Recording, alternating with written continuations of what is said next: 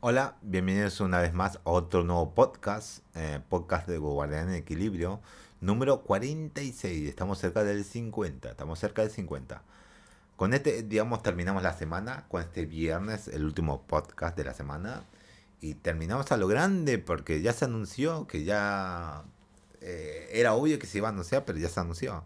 No More Hero 3 llegará a PlayStation Xbox y PC este año. Sí, Suda 51 era obvio que su, su juego, el No More Hero 3, iba a llegar a otras consolas, aparte de la Switch. Porque sus otros juegos ya están en Steam y a unos juegos sí están. Pero bueno, por lo menos ya van a llegar a otras consolas, por lo menos. Tras haber debutado como exclusiva, exclusiva de Nintendo Switch el año pasado, No More Hero 3 está dando el brinco a las de más plataformas. En el otoño de este 2022 el juego inclusive se lanzó con una edición física que te incluye varios accesorios, así también tendrá versiones nativas tanto de PlayStation 5 como Xbox Series. La noticia fue confirmada hace unos momentos mediante la cuenta oficial de Exit Games en Twitter. Nuestro asesino otaku favorito está de regreso. Travis Touchdown se ha visto obligado a regresar a su jubilación no solamente para defender a Santa Destroy, sino a la tierra misma. Utiliza tu katana láser y enfréntate a a los eh, enfréntate al desafío más complejo de Travis en No More Hero 3 que llegará este otoño en a PlayStation 4, 5, Xbox y PC. Acá la cuenta de Twitter y sus ediciones. Eh, por el momento fue eh, sus desarrolladores todavía no le han puesto una fecha exacta, pero como puedes ver eh, estas tres nuevas versiones del título te incluirá, incluirán un mini soundtrack, un libro de arte y una placa. Si todavía no le entras a No More Hero 3, recuerda que puedes echarle un vistazo. Eh, bueno, esto es de la reseña de Atomics, eh, No More Hero 3. Pero qué buena noticia, qué buena noticia. Ya este año va a llegar, ya va a llegar. Todavía no compré el primer y el segundo en... Eh, ¿Cómo puedo decirlo? En, PC para probar a ver cómo está. Ah, esto me va a incentivar a, a querer comprarlo, sí o sí. Pero veremos, veremos, veremos. Siguiente noticia. Eh, el, retraso de The Witcher 3 no será tan largo, largo, promete CD Projekt Red. Durante el más reciente reporte financiero de la compañía, en donde revelaron cifras de venta tanto de The Witcher 3 como de Cyberpunk 2077, un representante de CD Projekt Red aclaró lo siguiente. Quiero decir que es, un hecho que el desarrollo de The Witcher 3 no está estancado. Ha sido múltiples insinuaciones de que lo lanzaremos en junio del próximo año.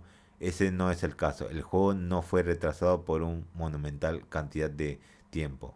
Una vez que la versión de PlayStation, eh, ah, ya ese es el comunicado. Una vez que la versión de PlayStation 5 y Xbox Series finalmente llega al mercado, lo hará con DLC gratuito inspirado por la adaptación de Netflix, pero seguiremos sin saber exactamente qué será. Eh, veremos, veremos. Dice que va a estar acelerado. Tal vez este año salga la versión nativa de la nueva generación de consolas. No lo sabemos. No lo sabemos. Otra noticia, como les prometí en el, en el anterior podcast, Kojima Productions niega rumores sobre adquisición. Eh, el, pas Vía Twitter, el, propio Kojima salió a aclarar que Kojima Production sigue y seguirá siendo un estudio independiente. Lamento la confusión, pero Kojima Production ha, sido y seguirá siendo un estudio independiente. Tuiteó Kojima, eh, Hideo Kojima. Recordemos que actualmente Kojima se encuentra trabajando en un proyecto para la nube con Xbox, así que seguramente el estudio Nippon tendrá que mantenerse independiente hasta que hayan terminado con todos esos pendientes. Veremos, veremos si a la larga si termina siendo adquiridos o no, sigue siendo después más a la larga más independientes todavía. Depende de ellos, depende de, Kojima también, no sé. Dependerá de muchas cosas. Eh, siguiente noticia, que esta vez las noticias son pocas. Sledgehammer Games estaría trabajando en, el Call of Duty de 2025. Apenas eh, ha pasado seis meses desde el lanzamiento de Call of Duty Vanguard, pero tal parece que sus desarrolladores Sledgehammer Games se hacen cuenta trabajando en su siguiente gran juego y que de acuerdo con un nuevo reporte por parte del, de un confiable insider, el, en, la entrega de 2025 queda a cargo de este estudio y Activision ya le dio luz verde al proyecto. Tom Henderson, quien anteriormente ha sido muy atinado con sus filtraciones de Call of Duty y Battlefield, menciona que un nuevo reporte de Sledgehammer ya me empezó a trabajar en la preproducción de un nuevo título de esta franquicia, el cual está planeado para debutar en algún punto de 2025. Esto quiere decir que el, juego, eh, que el equipo tendría alrededor de cuatro años para desarrollar el mismo a la misma cantidad de tiempo que tuvieron para eh, eh, Call of Duty World, World of War 2 y Vanguard.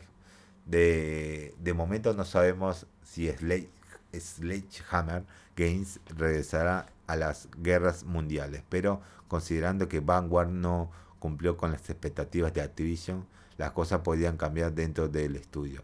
No obstante, los líderes de Sledgehammer anteriormente mencionaron que le gustaría seguir adelante con la historia de Vanguard a través de múltiples juegos. Mientras tanto, recordemos que este año sí tendremos un nuevo Call of Duty que oficialmente ha sido confirmado como una secuela de Modern Warfare con Infinity Wars en su desarrollo. Y veremos, veremos. 2025 y hoy sale un nuevo Call of Duty. Este año, digo. Veremos. A mí no me emociona tanto los Call of Duty. En serio, hace Tengo pensado adquirir una buena adquisición de juegos de Call of Duty, los anteriores. Pero nada más hasta ese punto, nada más. Hasta ese punto. Pasamos a la siguiente noticia. El próximo Need for Speed tendrá elementos de anime. Mm, mira vos. De acuerdo con Jeff Grapp, insider y reportero de Adventure, Venture Byte, eh, Speed 2022 combinará una estética de anime. Need for Speed 2022? Raro. Eh, una estética de anime con eh, gráficas fotorrealista, el juego estará ambientado en Case Shore City, una versión ficticia de Chicago, y esto fue lo que comentó Grob sobre sus gráficas. Serán, serán gráficas fotorrealistas, pero además también tendrá elementos de anime. Cuando veas un comercial de un automóvil o algo por el estilo, en el auto está y el auto esté en movimiento, verás flamas y relámpagos de anime.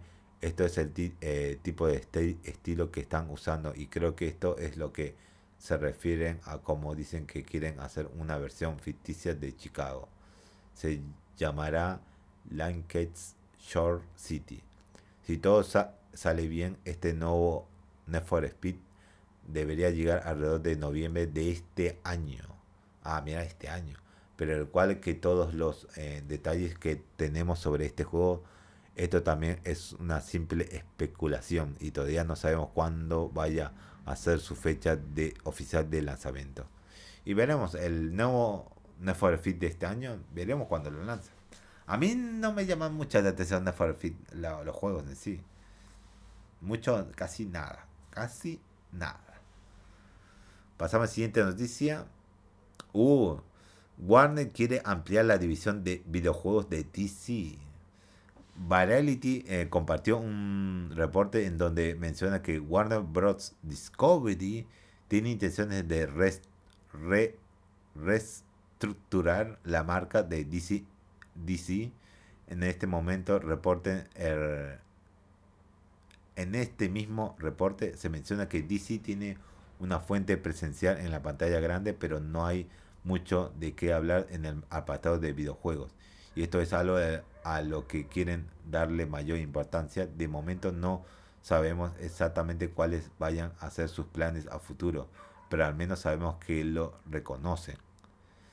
Desde hace años que los fans han estado suplicando por un juego de Superman, así como otros héroes claves de DC, pero no hemos tenido nada al respecto. Aparentemente el hombre de acero es una de las propiedades prioritarias para Warner Bros. Discovery y también está buscando darle nueva vida a través del cine y otros medios. Veremos, veremos.